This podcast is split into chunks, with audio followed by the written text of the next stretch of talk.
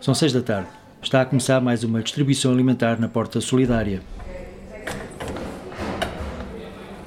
Situada nas traseiras da Igreja do Marquês, esta cantina social dá de comer a centenas de pessoas por dia na cidade do Porto. Um, dois, boa tarde. Boa tarde. Três, quatro, cinco. Para um por favor. São sobretudo homens que entram nas instalações. Alguns estão sozinhos, outros chegam em pequenos grupos, dirigem-se ao balcão e no tabuleiro, com a ajuda dos voluntários, reúnem o necessário para fazer a refeição. Quer mais? Boa tarde. Este? Posso tirar aquele branquinho? Mais branquinho. Ah, sim, branquinho. Criado em 2009 para servir diversos públicos carenciados, desde os sem-abrigo a reformados a quem a pensão mal dá para pagar a renda, ou mesmo famílias de baixos rendimentos, o projeto enfrenta hoje um novo desafio: a chegada à cidade do Porto de um grande número de migrantes. É o que explica o padre Ruben Marques, pároco na Igreja do Marquês e fundador da Porta Solidária. Mais de 50% da Porta Solidária, já se, os utentes são uh, migrantes, sobretudo do Norte da África e do Paquistão. O grande crescimento foi uh, depois, logo em janeiro, fevereiro e março. Assim deste ano e mesmo agora está a continuar a crescer. Mas em 2013 nós estávamos a servir 360 refeições por dia. A pandemia elevou isto até 650 por dia, porque muitos dos serviços de refeições gratuitas na cidade para os pobres fecharam, naturalmente por questões de, de, de defesa em relação à, à saúde pública. Nós adaptámos uh, a regime takeaway e mantivemos abertos. Uh, entretanto, houve alguma calmia, calmia no sentido de chegarmos aos 270, 280 por dia. Com este fenómeno da migração, subiu de novo este, a questão da fome na, na cidade e, portanto, voltámos a ter uma situação de emergência alimentar. Atualmente, o projeto dá de comer a 16 nacionalidades. Conceição Cardoso, que é uma das coordenadoras da equipa de 50 voluntários que todos os dias colaboram com a instituição, confirma ao JPE os impactos gerados pelo fenómeno da migração. Pessoas que chegam à cidade e trouxeram no bolso dinheiro para viver três dias em Portugal. Já nos apareceram famílias com crianças nessa situação e nós procuramos uh, estar abertos e ouvi-los para lhes dar de comer, mas também, na medida das nossas pequenas possibilidades, mobilizarmos todos os nossos círculos de conhecimentos, de amigos, para resolver outros problemas a montante, que são os problemas da habitação. Esses são gravíssimos. Uh, o Porto, neste momento, não está a oferecer soluções e, a nível das entidades públicas, também não. Tal como Conceição Cardoso, também o padre Ruben Marques sublinha a incapacidade das autoridades darem resposta aos principais problemas gerados pela migração. Neste momento eh, não há eh, nenhuma entidade oficial para tratar dos migrantes não eh, legais. Claro que temos o CEF e o CLAIM, só que no CEF demora anos a legalização. O CLAIM não tem respostas neste momento para dar a ninguém. Ah, um. Ao todo, a cantina acolhe até 60 utentes de cada vez. Uma mesa comprida e larga domina o salão, ladeada de outras três de formato redondo. Estas são pequenas, mas também ajudam a atingir a lotação prevista, o que vai acontecer várias vezes até ao encerramento da cantina às 8 da noite. Tabuleiro, você chega para lá um bocadinho, por favor. Pronto, estão todos sentados. Conceição, a voluntária desde há um ano, anda atarefada de um lado para o outro. Quer garantir que todos têm um banco para se sentar. Chegou à porta solidária para cumprir uma ordem do tribunal, mas acabou por ficar por respeito a outras leis, aquelas que são ditadas pelo coração de quem quer ajudar. Vim para aqui de castigo e fiquei cá. Vim cumprir uma pena, não quis pagar a multa e não paguei a multa. Vim fazer horas eh, de voluntariado obrigatório. Depois fiquei. Fiquei aqui com a doutora Conceição. Eu vim aqui de castigo, não foi, doutora? Está a ver? Cumpri a pena, cumpri a pena do tribunal e fiquei. É preciso ser madura, não é com esta idade, com 80 anos. Gostou tanto de nós? Gostei tanto da sua doutora. Agora que todos têm o seu lugar à mesa, toca então a comer. Mas ali perto, separada da sala de jantar pelas paredes do edifício, desenrola-se todo um mundo paralelo, igualmente buliçoso e barulhento. É. E a alternativa? Que temos? Grão com. Na cozinha, são as panelas que devem encontrar o seu lugar entre os bicos do fogão. E é também aqui, na escolha e confecção da emenda, que o fenómeno da migração está a ter o seu efeito, explica Conceição Cardoso. Tivemos que adaptar, sobretudo, a nível das emendas. Uh, aqui em Portugal, todos nós sabemos pelas nossas casas que a carne mais barata é o frango e a carne de porco. A maior parte dos muçulmanos uh, não come sequer o frango, já para não falar no porco. Portanto, a nível da cozinha, isso exigiu-nos alguma adaptação. Uh, e, portanto, tentamos, uh, dentro das nossas possibilidades, manter essa flexibilidade para que ninguém se sinta discriminado. São, uh, são muçulmanos, lá, que é aquela região que não, que não comem carne. Comem um bocadinho de chica. Alguns comem. É só, é só Alguns chica. comem frango, outros Frango. Mas são poucos. São poucos. Lá fora, o sino toca já a caminho das sete. A fila estende-se até ao muro que contorna a igreja.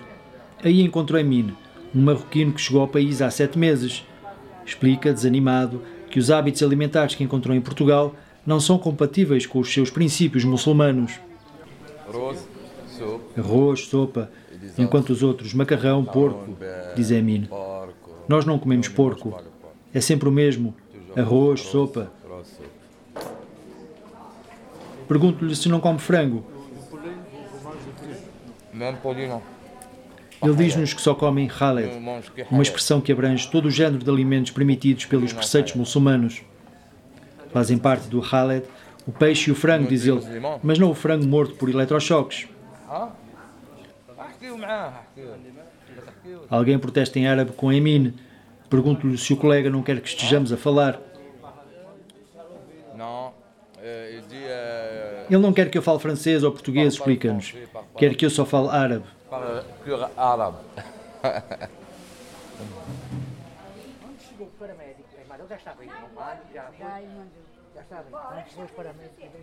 A fila vai avançando à medida que existem lugares disponíveis no interior, mas a necessidade de servir pratos diferentes acaba por provocar tensões e desentendimentos também entre aqueles que estão à espera. A senhora nunca foi imigrada na vida? Mas não assim. Tem Nunca, sorte? der, nunca deram privilégio assim. Ai não. Não, Ai lá fora nós, nós cá na realidade somos um bocado pachorras demais só. Não. Mas se eu tenho comida para ele e não tenho para si, o que, é- que é que eu Há faço? dois tachos. Sim, mas Se há é dois. Então, ou, ou, ou, ou só um bocadinho. Ou, Olha, ou, e a prioridade é só para pagar em Vou Lisboa. explicar. Ou só um bocadinho, que, que, que, que acho que não perceber. Há dois tachos. Se há dois tachos e se, o- e se a vossa comida ainda não está feita, porque é que o outro tacho tem de parar pa, pa, pa, só porque estão atrás na fila? É igual, se o tacho deles estiver parado, o vosso é que está a andar e eles têm que esperar. Pronto, é só isto. Pronto, mas já percebeu? Já agora Pronto. sim. Quem intervém para sanar a contenda é Tiago. Vou ao encontro dele numa sala separada do salão principal, onde se faz a entrega do takeaway. Ele explica em que consiste este modelo de fornecimento de refeições nascido durante a pandemia. É o, a sopa e a, e a comida quente, feita na hora. Hum, isto é para levarem para casa, ou seja, famílias que, que não tenham que tenham crianças, por exemplo, e não vão ter as crianças aqui dentro. Uh, e outras situações, quando, por exemplo, alguém está doente, assim, ocasionalmente, uh, pode levar para casa em vez de, de estar aqui a, a, a jantar. Nessa sala, colocada ao lado do salão principal, encontro Júlia, uma brasileira.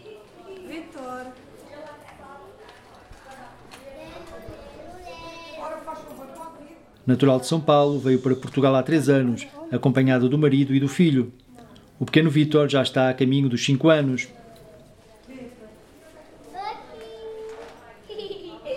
Tá aqui, tá aqui. Ela explica como a Porta Solidária a tem ajudado a ultrapassar as dificuldades económicas.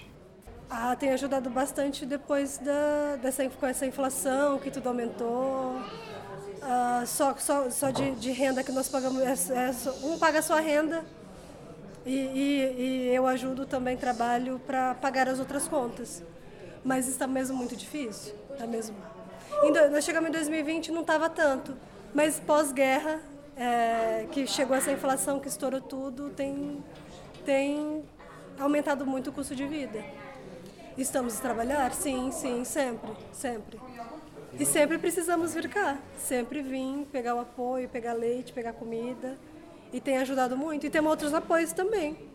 Temos outros apoios. E sempre impecável, sabe? A gente, nós comemos a janta mesmo. E bom, graças a Deus que tem esses, esses apoios sociais. Senão, não sei se nós estaremos aqui ainda, não sei. A crise da inflação leva muitos, como Júlia, a procurar cada vez mais a distribuição de comida, mas também conduz à diminuição das ofertas necessárias para a confecção dos alimentos. Uma situação que motivou a Porta Solidária a fazer um apelo para o reforço das doações. Nós paramos com a dispensa a ficar vazia e as pessoas aumentarem, as pessoas que procuram a comida, então lançamos um grande apelo, porque nós precisamos da ajuda de toda a sociedade civil eh, para mantermos a dispensa com o que é necessário para tantas refeições por, por dia. Várias pessoas já começaram a ajudar, eh, mas estamos ainda longe de ter a dispensa como tínhamos do ponto de vista de, de, de recheio das prateleiras eh, no ano passado. Contamos também que algumas empresas nos retomem a ajuda, que já uh, chegaram a dar e um, normalmente as grandes ajudas vêm das famílias, que entretanto perderam o poder de compra por causa de, devido à inflação, daí terem diminuído as ofertas. Quem acaba de comer entrega ao tabuleiro e vai abandonando o local, sob supervisão de um voluntário.